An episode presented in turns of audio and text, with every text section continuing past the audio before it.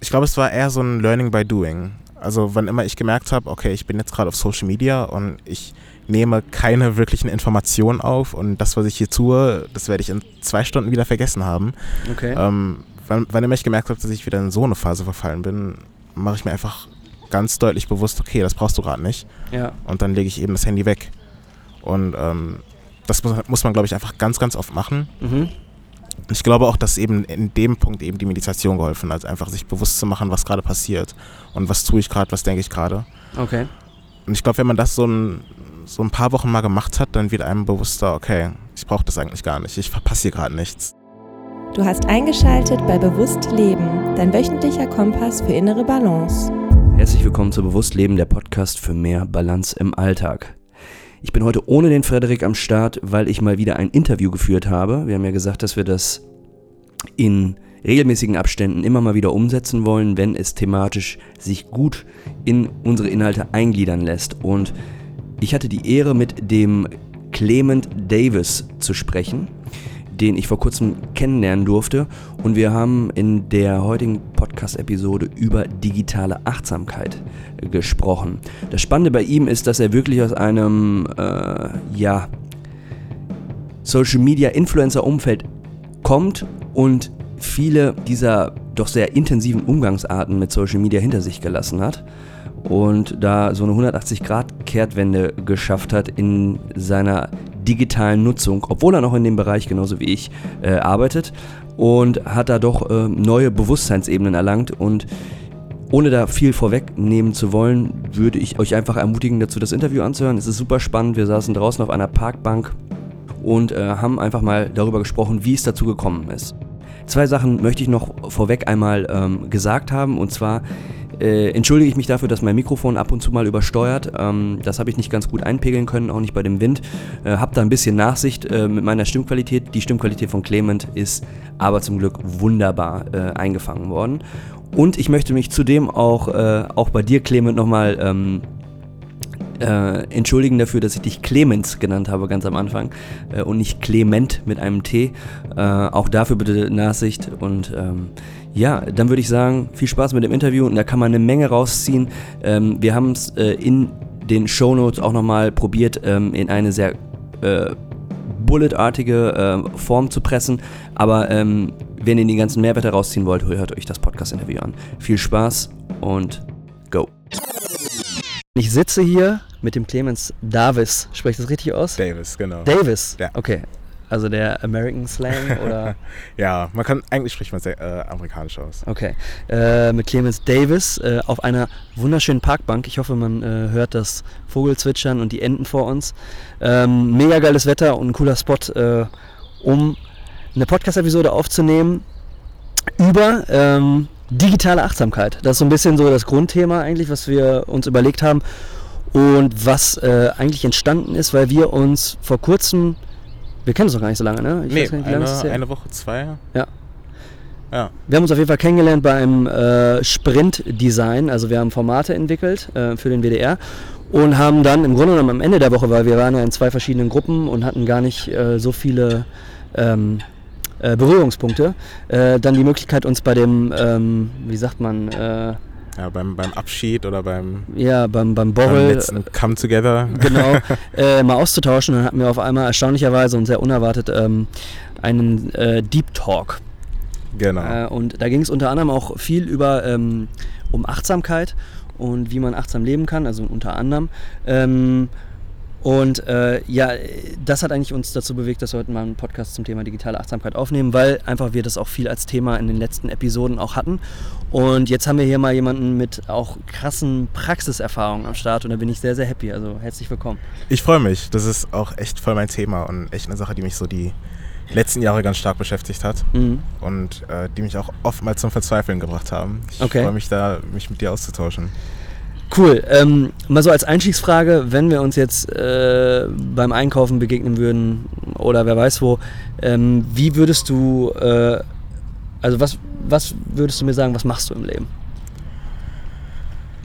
Ich würde wahrscheinlich starten damit, dass ich studiere. Ähm, ich studiere noch Jura, mhm. Ähm, mache hoffentlich bald das Examen fertig.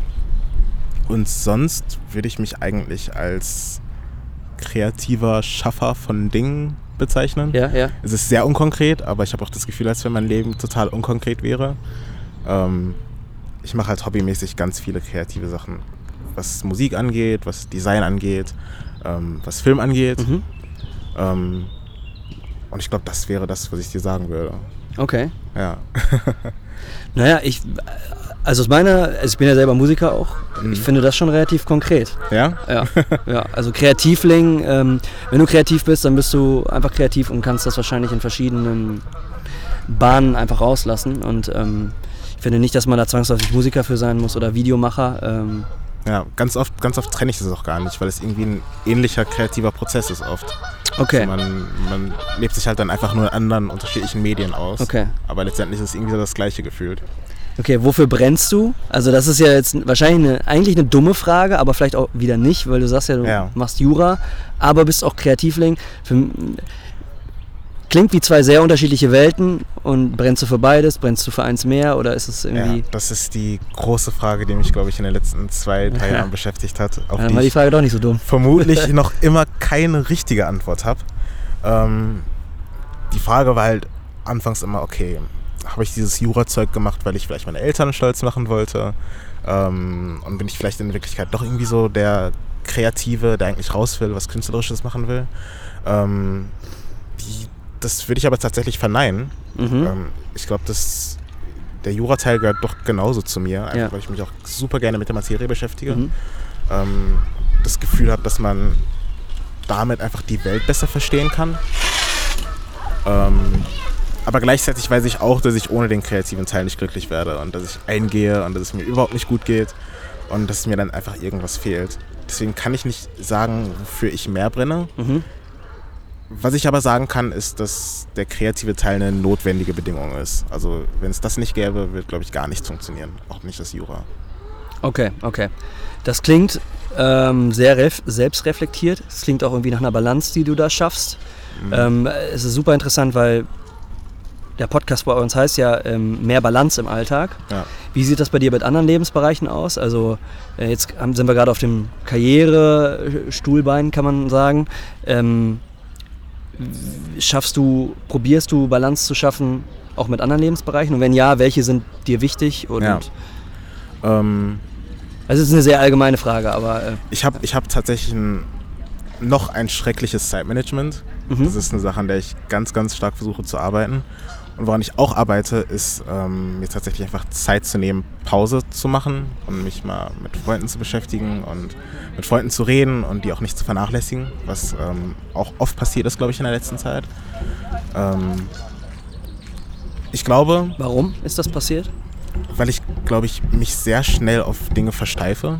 Also wenn ich jetzt irgendwie an einem Projekt sitze, dann sitze ich da dann auch wirklich gefühlt so 24 Stunden dran und will es fertig kriegen Ja. und will, dass es perfekt ist. Aber ähm, ich weiß auch, dass ich nur die beste Arbeit abliefern kann, wenn ich mir Pausen nehme und wenn ich mir Zeit für Freunde und soziale Kontakte nehme. Einfach weil man, ja, wenn man vereinsamt, kann man auch nicht kreativ sein. Und wenn man nichts erlebt und nichts mitmacht, dann kann man seine Erfahrungen auch nicht irgendwie in seine Arbeit oder sowas verpacken. Das funktioniert so nicht. Okay.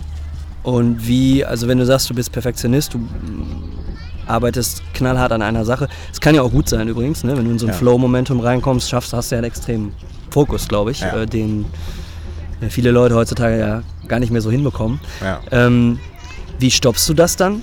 So, also dass du sagst so, ey, jetzt ist genug, jetzt äh, Ganz oft ähm, ist es dann meine Freundin beispielsweise, die mir sagt, dass es genug ist. okay, okay. ähm, ich ich habe aber, glaube ich, jetzt so langsam auch einen ganz guten Sensor entwickelt, um zu wissen, okay, es reicht und ab hier wird es nicht mehr besser. ja, Ähm, ganz oft arbeitet man an einer Sache und die ist dann irgendwie zu 90% fertig und die letzten 10% dauern ewig lang, aber manchmal muss man sich auch bewusst sein, dass, das, dass man es mit den letzten 10% nicht viel besser macht. Also dass so, je länger man von da an dann eben daran arbeitet, dass es dann eben auch nicht viel besser wird. Und dann muss man einfach manchmal Stopp sagen und wissen, wann genug ist. Es ist aber es ist, Arbeit. Ich glaube, man muss sich das antrainieren. okay. Ähm, spannend. Also du gehst dann so ein bisschen weg vom Perfektionismus und sagst, dass, Ja. im Grunde genommen sagst du ja, dass Perfektionismus bremst, oder? Ja, ja. Okay. Ähm, also ich, ich würde auch Perfektionismus eher als Fluch bezeichnen, glaube ich. Einfach weil ähm, perfekt ist irgendwie so ein, ist so ein Wort, was irgendwie alle hinnehmen, was aber, glaube ich, keiner so richtig definieren kann Mhm. und was es in den meisten Formen so auch einfach gar nicht gibt. Ähm, und für mich hat der Perfektionismus eigentlich eher dafür gesorgt, dass ich Projekte komplett abgesagt habe und überhaupt nicht veröffentlicht habe und die vielleicht irgendwie auf, der Festplatte gelandet sind. Mhm. Ähm, und ich merke, dass ich produktiver bin und mehr Dinge tue und auch viel mehr Dinge lerne, wenn ich auch einfach mal unperfekte Dinge rauslasse in die Welt. Okay, stark. Analog versus digital.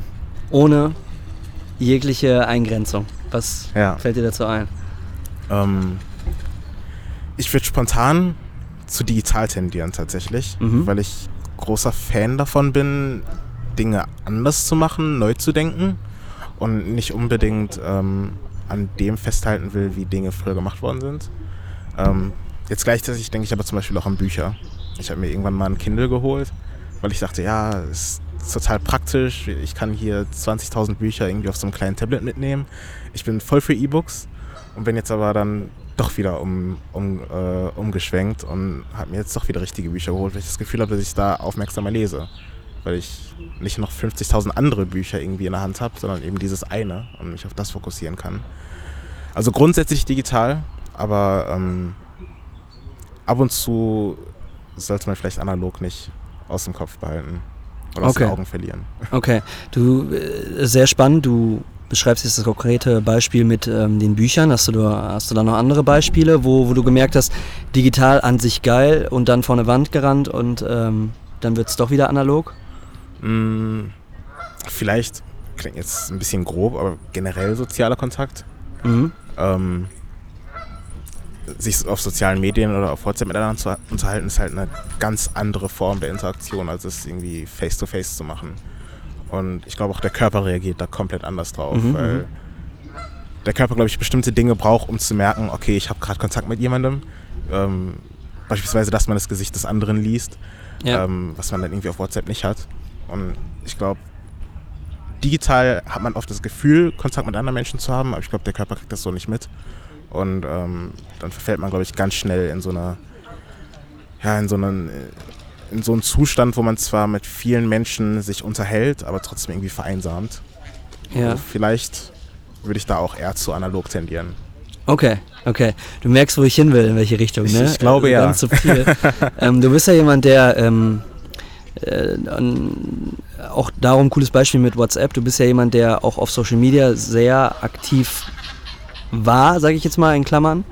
Ähm, viel auf YouTube, ähm, auch viel auf Instagram und ähm, das weiß ich jetzt aus dem Vorgespräch, du arbeitest ja momentan auch im Social Media Bereich, also Genau. ähnlich wie ich, darum haben wir uns ja auch kennengelernt.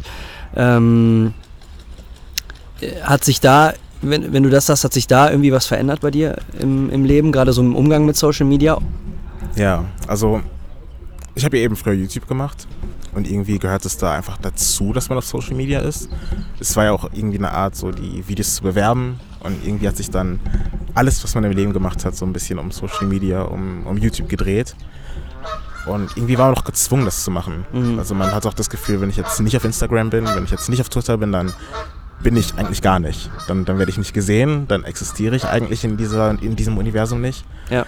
Ähm, deswegen hat das eine relativ hohe Priorität bei mir eingenommen. Das hat nicht lange geklappt.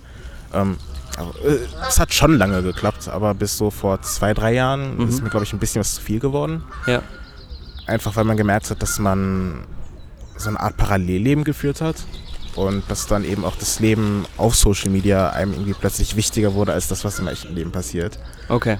Es ging dann eben oft dann eher darum, wie kann ich Dinge präsentieren, als wie kann ich Dinge erleben und erfahren. Mhm. Mhm. Ähm, und bei allen möglichen Dingen hat man sich eben gefragt, okay, wie kann ich sowas verpacken, wie kann ich sowas shareable machen, wie kann ich sowas relatable Okay. machen. Hast du das äh, allein selber erkannt oder hast du auch von, von externen Feedback bekommen, so, ey, äh, das ist ein bisschen viel? Ähm, ich glaube, das habe ich tatsächlich selbst erkannt. Ähm, es war, glaube ich, eher so, dass ich in mein Umfeld geschaut habe Mhm. und gesehen habe, wie die Menschen gelebt haben und mich dann gefragt habe, okay, äh, anscheinend lebe ich auch so, anscheinend lebe ich auch total in dieser Parallelwelt, in die Welt in diesem Inter Internet. Ähm, und ich fand das total absurd. Es wirkt halt irgendwie nicht natürlich auf mich und es hat mir Angst gemacht, dass ich vermutlich genauso wirke auf andere. Okay. Ähm, und das war, glaube ich, der Punkt, wo ich gemerkt habe, okay, vielleicht sollte ich ein bisschen Abstand davon nehmen. Okay. Wie schwer ist dir das gefallen? Also ich frage deswegen, weil du hast ja, ähm, du hast glaube ich einen YouTube-Kanal auch mit nicht unwenig äh, Abonnenten. Ähm, auch auf Instagram bist du jetzt nicht äh, so schlecht unterwegs. Ähm, fällt einem das so dann schwer oder hat dich das so sehr zum Nachdenken angeregt und auch so unglücklich gemacht vielleicht, Ja, dass, dass, du, dass du gesagt hast, nee, ähm, kann ich jetzt schmerzlos äh, von Abstand nehmen? Ich glaube, aufhören, aufzuhören, Sachen zu posten, Mhm. ähm, fiel mir grundsätzlich nicht schwer. Ja. Ich glaube, mit der Zeit wurde es tatsächlich schwerer, mal wieder was zu posten. Okay. Ähm, was schwierig war, war, glaube ich, einfach nur, sich mit dem Gedanken abzufinden, dass man vielleicht in Vergessenheit gerät und ähm, ja, irgendwie in so eine irg- irgendwie in so eine Art Dunkelheit fällt, wo man einfach nicht mehr gesehen wird. Ja. Ähm, sich damit abzufinden. So gerade im kreativen Bereich hat man halt einfach immer das Gefühl, ich, ich muss Insta auf Instagram sein, ich muss da zu sehen sein, ich muss mich mit Leuten connecten können. Und ähm, das alles wegfallen zu sehen, war gar nicht so einfach. Aber einfach aufzuhören zu posten, war ähm, eine relativ natürliche Reaktion, glaube ich. Okay, okay, okay, okay. Und was würdest du jetzt jemandem empfehlen, mal angenommen, ähm, weiß ich nicht, äh, fünf, sechs Jahre jünger als du, will anfangen, YouTube-Star werden oder irgendwie Instagram-Influencer, ähm, was finde ich auch total seine Daseinsberechtigung hat, wenn man das möchte.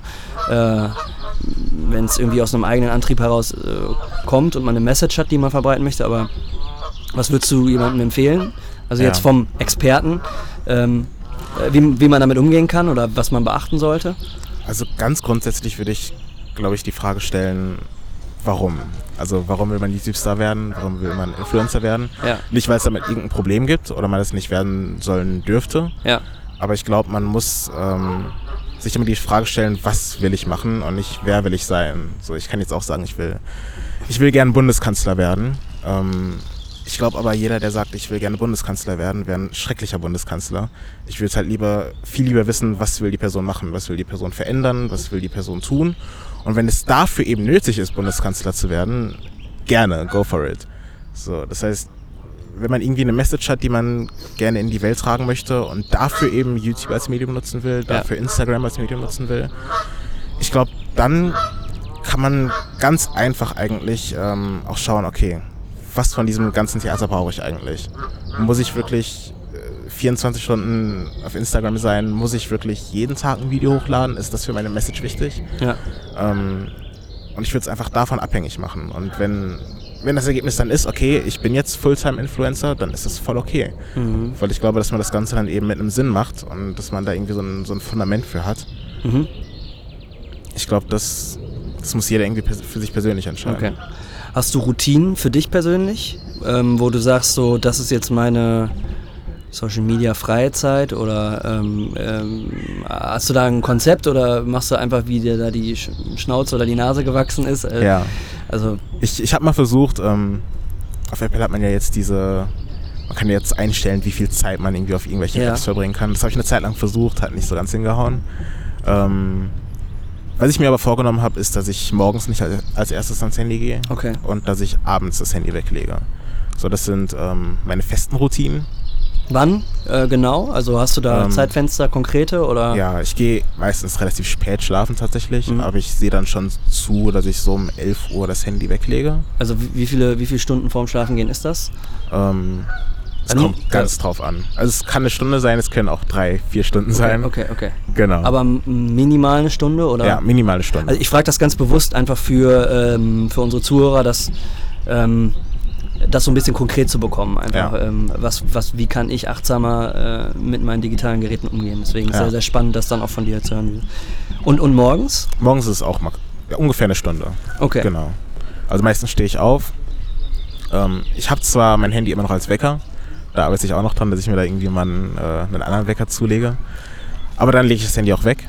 Ähm, dann ist das Übliche gemacht. Zähne putzen, frühstücken. Meistens meditiere ich morgens dann noch. Okay. Interessant. Und danach geht es dann erst wieder ans Handy. spannend. Du sprichst äh, Meditation an. Ähm, wie bist du darauf gekommen und was für eine Meditation machst du? Oder? Ja. Ähm, das kam alles relativ parallel zu ja, zu dem Zeitpunkt, wo ich aufgehört habe mit YouTube, mhm. ähm, dass ich eben gemerkt habe, wie viel Social Media mir eigentlich von meiner Gehirnkapazität geraubt hat. Okay. Ähm, und im Studium hat man dann auch gemerkt, ich kann mich gar nicht mehr so lange konzentrieren beim Lernen. Nach 20 Minuten schaltet mein Gehirn irgendwie schon wieder ab und ich ähm, kann mich schon gar nicht mehr darauf konzentrieren, was ich so tue. Mhm. Aber erst Anfang dieses Jahres ähm, habe ich Meditation für mich entdeckt ich habe natürlich öfter schon davon gehört und für mich war es irgendwie immer so ein, ja, so leicht spiritueller Quatsch, so ein bisschen. ja. Ähm, aber gerade Anfang des Jahres habe ich mich einfach mal damit beschäftigt, was das für psychologische Vorteile hat und wie ich damit einfach meine Aufmerksamkeitsspanne mal wieder ein bisschen was äh, ja, verlängern kann. Ja. Und dass ich einfach mal wieder lerne, mich auf konkrete Dinge zu konzentrieren für eine lange Zeit. Ähm, konkret sieht das so aus, dass ich dann mich meistens hinsetze. Meistens sitze ich dann irgendwie auf dem Bett oder im Stuhl. Und ungefähr so 20 bis eine halbe Stunde, ähm, 20 Minuten bis eine halbe Stunde, einfach mich auf meine Atmung konzentriere. Ja, ja, ja. Also ich versuche an nichts zu denken, sondern versuche mich einfach nur darauf zu konzentrieren, wie ich einatme und wie ich ausatme. Und was machst du, wenn Gedanken kommen? Ähm, was ich gelernt habe, ist, dass es gar nicht schlimm ist, wenn mhm. eben Gedanken kommen, sondern dass es einfach nur darum geht, dass man, wenn diese Gedanken kommen, dass man das merkt und dass man dann eben wieder zurück zur Atmung kommt. Ja. Das heißt, ich habe auch kein schlechtes Gewissen, wenn ich irgendwie abschweife, sondern das passiert dann eben und wichtig ist einfach nur, dass ich mir bewusst bin, dass ich gerade abgeschwiffen bin und dass ich eben wieder zurück zur Atmung kommen kann. Okay, stark. Ähm, merkst du, dass ähm, sich was verändert hat seit der Meditation? Also jetzt ja. gerade, du sagst ja, willst das mit dem Ziel vielleicht auch mehr Fokus zu äh, erlangen. Hat das irgendwie einen Einfluss oder hat das was gebracht? Ja. Also gerade am Anfang habe ich noch mit 15 Minuten angefangen und ich dachte mir, oh, jetzt wieder 15 Minuten aus dem Tag zu nehmen, ist ganz schrecklich. Da habe ich ja gar keine Zeit für. Ähm, die Zeit holt man aber wieder raus, einfach weil man viel produktiver arbeitet. Okay. Ähm, ich habe das Gefühl, dass mein Kopf viel geregelter arbeitet. Ja. Ich bin generell viel fokussierter und mir fallen auch einfach viel mehr Dinge auf, die so im Alltag passieren. Also ich habe nicht mehr das Gefühl, planlos durch den Tag zu laufen, sondern mir ist grundsätzlich bewusst, woran ich denke, was ich tue, warum ich gerade was tue. Mhm. Ähm, und ich bin, glaube ich, einfach ein viel ruhigerer Mensch geworden, obwohl ich das früher auch schon war. Okay. Aber ich bin, glaube ich, noch ein bisschen was ruhiger. Ja, du machst einen entspannten Eindruck, das kann man sagen. ähm, wie lange hast du meditiert, bevor du gemerkt hast, ähm, dass sich was verändert? Es hat doch schon so einen Monat gedauert, glaube ich. Ja, so drei, vier Wochen hat es gedauert. Mhm. Ähm, in den ersten Wochen war man halt eben doch noch frustriert, wenn es nicht so ganz geklappt hat und wenn man doch ständig irgendwie mit den Gedanken woanders gewesen ist. Ähm, da war es dann halt eben einfach ganz wichtig, sich, sich bewusst zu machen, dass es voll okay abzuweichen mit den, mit den Gedanken. Es ist voll okay, dass man nicht von Anfang an den absoluten Fokus hat und das gehört einfach eben dazu und das ist eben alles Teil der Übung. Und ich glaube, nach drei, vier Wochen als ich dann gemerkt habe, dass die Meditation auch besser funktioniert, ja. zu dem Zeitpunkt habe ich dann auch gemerkt, dass ich generell im Alltag, dass ich da irgendwie, dass sich da was verändert hat. Okay, okay. Ähm, jetzt hast du gesagt, smartphone-freie Zeit und Meditation für mehr Fokus und Zeitgewinn. Also einfach, das sind so zwei eigentlich Taktiken, kann man sagen. Also Taktik klingt ja immer so ein bisschen wie, weiß ich nicht, nach Fußball oder. Ähm, aber Möglichkeiten, um der äh, Social-Media-Welt zu entfliehen. Ja.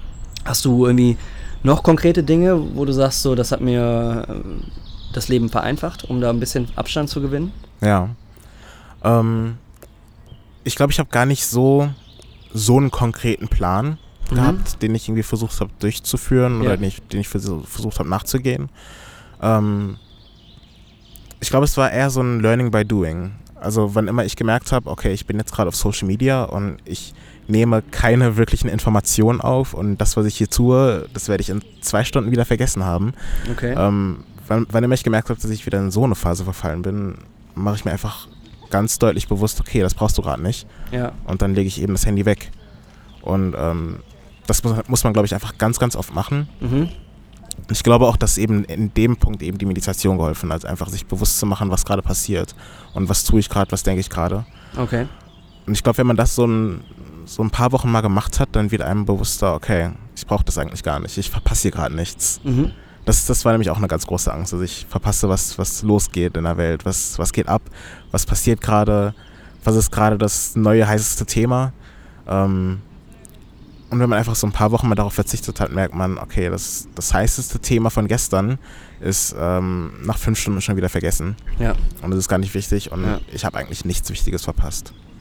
Ähm, interessant. Sprichst du das Thema Erfahrung an? Ähm, Erfahrungen sind ja auch, wenn sie auch so eine emotionale Grundlage haben, auch wirklich eine Sache, die sich auch sehr schnell im Gehirn auch festsetzen. Ne? Das Gehirn ist ja plastisch und Ja. formbar und dass sich das Gehirn dann am schnellsten auch verformt in die dann in dem Fall positive Richtung. Ja. Cool, ja? Vielleicht, vielleicht hat es auch deswegen ungefähr so drei Wochen gedauert mit der Meditation. Das, ist- das ist ja, glaube ich, auch so generell einfach die Zeit, in der man, die man einfach braucht, um sich neue Angewohnheiten oder sowas anzutrainieren. Ich glaube, man muss sich einfach mal drei Wochen dazu zwingen, bestimmte Dinge zu machen oder nicht zu machen. Und ich glaube, danach wird es auch viel, viel einfacher. Okay. Ja, das ist ja genau der Zeitraum, den du beschreibst, wo zumindest ein Teil der Studien da gesagt, dass man bis dahin einen Habit erzeugt hat, also eine Ja. Routine, die sich auch wirklich einfacher umsetzen lässt, weil man Sachen eher so aus dem Autopilot macht, Ja. als ähm, sich jedes Mal wieder zu überwinden. Ja, spannend. Also Routinen erzeugen. Ich schreibe mal hier so ein bisschen mit, ähm, weil ich so ein bisschen so konkrete Tipps, die du so hast aus deinen Erfahrungen, weil das ist wirklich Gold wert für, für äh, jeden, der so ein bisschen auch den Absprung von Social Media für sich noch nicht so geschafft hat, ähm, die einsetzen kann. Ähm, ich finde das alles schon mega cool. Ich will, ich will deine Zeit auch gar nicht zu lange beanspruchen. Eine Frage habe ich und zwar habe ich mich so ein bisschen durch deine, dein, deine äh, YouTube-Videos äh, geschaut, ein Ja. bisschen quer geschaut. Und ein Video ähm, fand ich sehr cool, hatte den Titel Kaffeegeneration. äh, jetzt hat es natürlich wenig mit dem Konsum zu tun. Ja. Ich bin trotzdem neugierig, konsumierst du viel Kaffee äh, oder nicht? Und was hat das mit dem Video an sich noch Ja. so auf sich? Nicht mehr so viel wie früher. Mhm. Früher war es schlimm. Ähm, ich habe früher sehr wenig geschlafen, was mir generell gar nicht gut getan hat. Ähm, ich habe auch gemerkt, die Konzentration hat äh, nachgelassen, meine kognitiven Fähigkeiten generell haben nachgelassen. Ähm, das ist auch eine Sache, an der ich jetzt momentan immer noch arbeite. Also ich habe immer noch keinen perfekten Schlafrhythmus und ich müsste noch viel mehr schlafen. Ähm, aber ich weiß auf jeden Fall, dass das auf der To-Do-Liste steht. Kaffeegeneration damals, das war, ähm, ich glaube, das hat einfach ganz gut meinen Lebensstil damals beschrieben. Es, alles war schnell, man hat viel getan, schlaflose Nächte, Mhm. ähm, aber gleichzeitig war eben dann auch die Nacht so die Zeit, in der man am kreativsten war. Ja. Es war die Zeit, ähm, in der man dem Alltag entfliehen konnte. Mhm. Nachts wird man nicht gestört, nachts gibt es keine Verpflichtungen. Ähm, und ich glaube, die Kaffeegeneration hat das ganz gut, ja, ganz gut beschrieben. Und Okay. das war, das war zumindest mein Lebensstil damals, der doch noch, ja, der, der doch relativ stark von dem abweicht, was ich heute bin und was ich heute mache. Okay.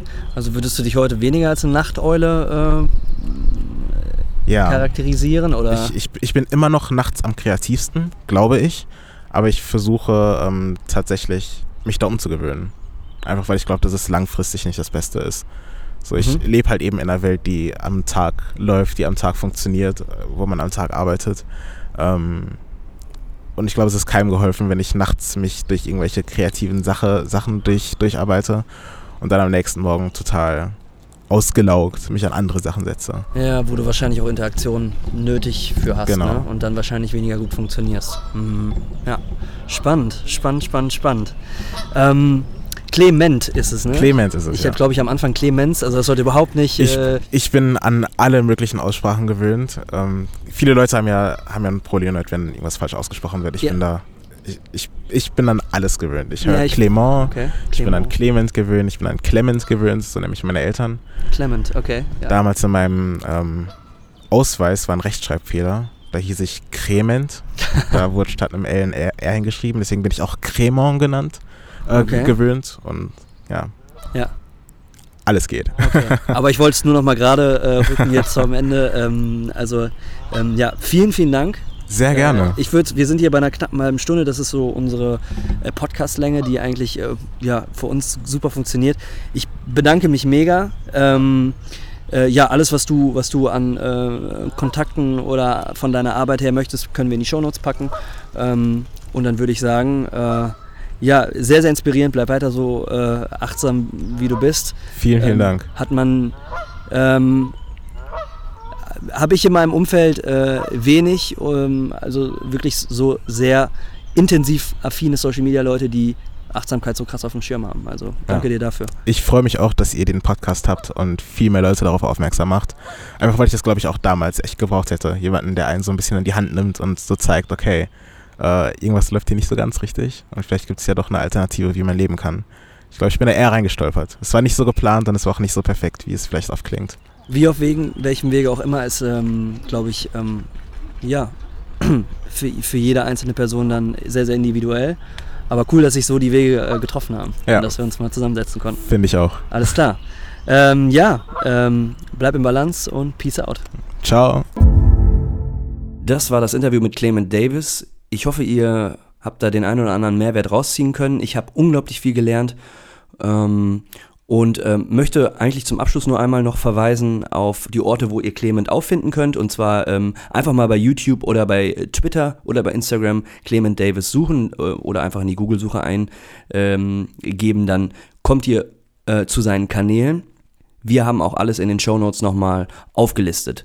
Und ähm, wenn ihr Feedback habt, wenn ihr Ideen habt, wen wir eventuell noch äh, interviewen können, in den verschiedenen Bereichen, die wir hier in diesem Podcast abdecken. Dann könnt ihr uns auch immer gerne kontaktieren. Ähm, info.meinpreneure.de ist die E-Mail-Adresse oder ansonsten guckt einfach auf der Homepage über das Kontaktformular. Ähm, könnt ihr immer easy mit uns Kontakt aufnehmen.